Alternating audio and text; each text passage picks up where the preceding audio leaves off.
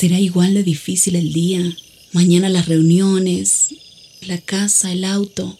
Estoy agotada.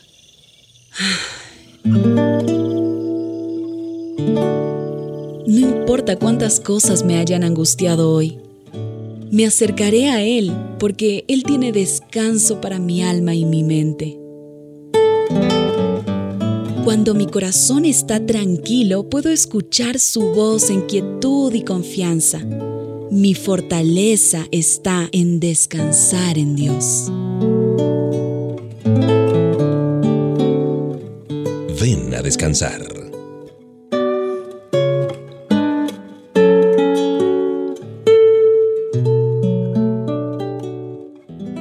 ¿Cuántas veces hemos notado que nos falta humildad para aceptar la ayuda de otros, con mayor razón la ayuda de Papá Dios? Hay una porción de la escritura que está en el Evangelio de Lucas 18:14. Dice, cualquiera que se ensalza será humillado, y el que se humilla será ensalzado. Si un hombre se va a guiar por las normas de Papá Dios, descubrirá que el único camino para subir es bajar precisamente el que ahora ocupa el lugar más excelso, el que voluntariamente tomó el lugar más bajo de la tierra. ¿Quién como tú, humilde, cargó las burlas y escarnios del hombre? Manso y humilde de corazón, alto y glorioso en la humillación, decía un pequeño poema. En la mesa de un conocido millonario que había hecho mucho por el bien de la comunidad, la discusión se orientó hacia el valor de la oración. El millonario dijo que no creía en la oración pues tenía todo lo que había deseado, de modo que no tenía necesidad ni ganas de orar por ningún favor recibido por nadie. Un hombre que estaba allí en la mesa le dijo, Yo sí creo que hay algo por lo que usted debe orar, mi querido amigo. Sí, ¿y de qué se trata? dijo el millonario. Debiera orar pidiendo humildad. Sean las que sean nuestras posesiones, eh, si somos muy millonarios y tenemos muchas cosas materiales, seremos completamente felices si oramos por un espíritu de humildad que pueda agradecer a Dios su misericordia. Porque todas las cosas que tenemos en nuestra vida, sean pocas o muchas, provienen de la mano generosa de Papá Dios.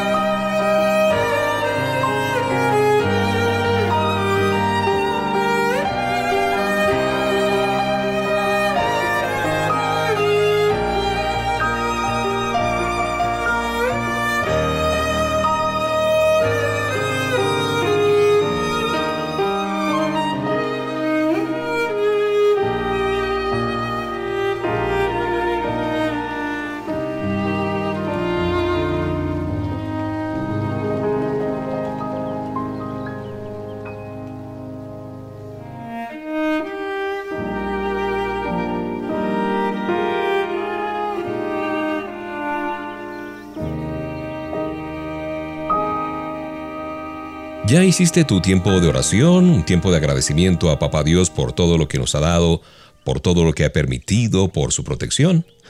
Bueno, es tiempo de hacer esa oración.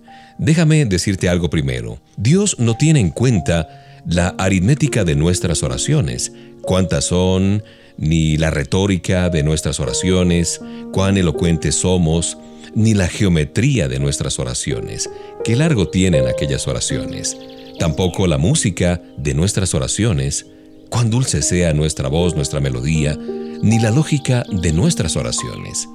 ¿Cuáles argumentos utilizamos? Tampoco el método de nuestras oraciones. ¿Cuán ordenadas son? Lo que vale delante de Él es la devoción de un espíritu sencillo, contrito, humillado. Nada hay que nos haga amar más a una persona que orar por ella, ¿no es cierto? Cuando tú oras sinceramente por otra persona, pones el alma en condiciones de realizar cualquier cosa que sea buena y amable para aquella persona. Ponte de rodillas diariamente, ora por otros con tanta devoción y fervor como lo haces por ti, y verás cómo mueren las malas pasiones y el corazón se torna grande y generoso. Las oraciones de hombres y mujeres temerosos de Dios pueden lograr más que todas las fuerzas militares del mundo. La oración es más poderosa que la misma aviación o las fuerzas militares. Proverbios 15.8 dice, La oración de los justos es su gozo.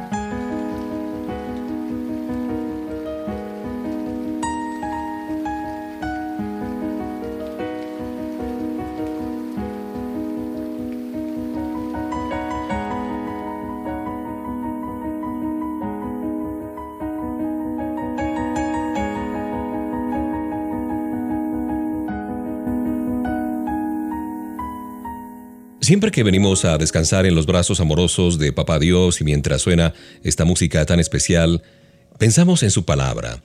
En Deuteronomio 31.6 dice, Esforzaos y cobrad ánimo. Jehová tu Dios es el que va contigo. Hay algo muy, muy alentador en la idea de un nuevo comienzo.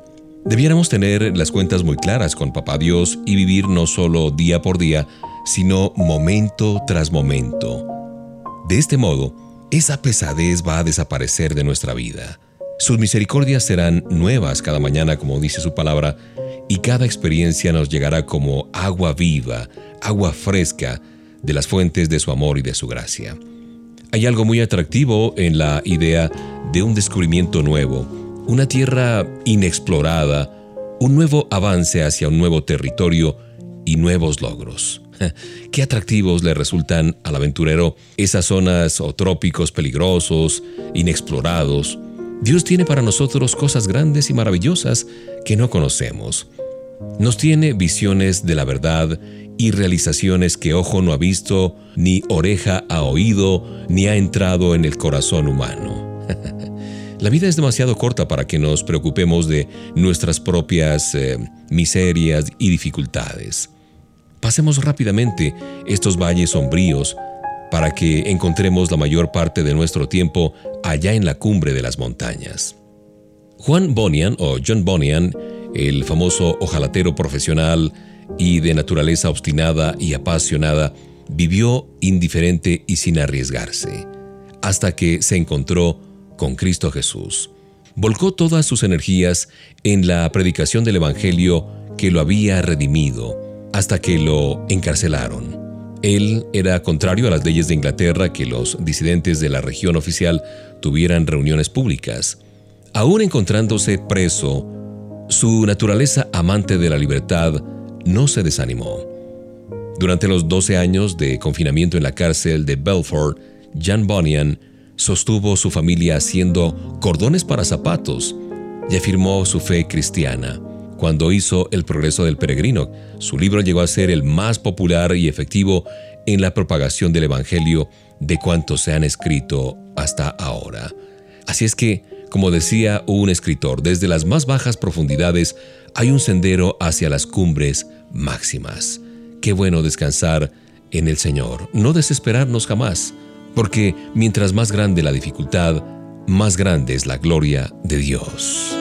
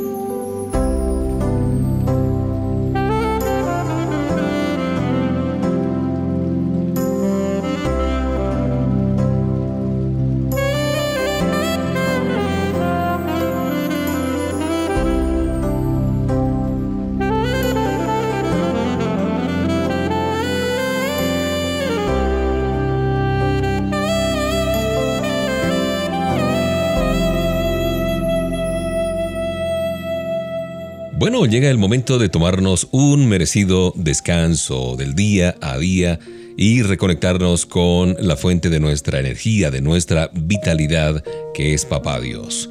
Tal vez hoy lo has pensado y has dicho hoy es el día o quizás mañana, a más tardar, sea el día en que debamos renunciar a esas cosas que hacemos cuando nadie nos ve, pero que sabemos que desagradan a Papá Dios y no benefician nuestro crecimiento espiritual. El pastor de una iglesia tenía un pequeño cuadro en su oficina que decía, la vida en secreto es el secreto de la prosperidad espiritual. Cada vez que entrevistaba a alguien solía referirse a esta leyenda y enseñaba a la gente lo que significa vivir como un auténtico seguidor de Cristo Jesús. Cada uno es lo que practica en secreto porque más allá de lo que les mostramos a las personas, a los demás, Dios mira nuestro corazón y sabe qué pensamos, qué hacemos cuando nadie puede vernos. Como jóvenes deseamos tener éxito en la vida. ¿Quién no desea tener éxito? Todos queremos progresar y cada día ser más felices, cada uno en el desarrollo de su vocación, de sus gustos personales, pero todos con el deseo de tener un futuro cada vez mejor. Eso está muy bien, eso es perfectamente legítimo. Si queremos crecer y desarrollarnos en cada área de nuestra vida, debemos empezar por el principio. Quizás ahora durante la juventud aprendemos a vivir como personas que no tienen nada de qué avergonzarse. Al contrario, buscamos en secreto la ayuda de Papá Dios. Pidámosle que nos guíe, que nos enseñe a vivir y esforcémonos cada día por incorporar aquellos valores y principios que nos llevan a la victoria, aquellos principios y valores que se encuentran en la palabra de Dios. Y esto no es para nada religioso, es muy práctico. Recordemos que quien somos en secreto determinará la bendición y la prosperidad de Papa Dios en todo lo que hagamos. Recuerda esta porción que se encuentra en 1 Corintios 6:20. Cuando Dios los salvó, en realidad los compró y el precio que pagó por ustedes fue muy alto. Por eso deben dedicar su cuerpo a honrar y a agradar a Dios.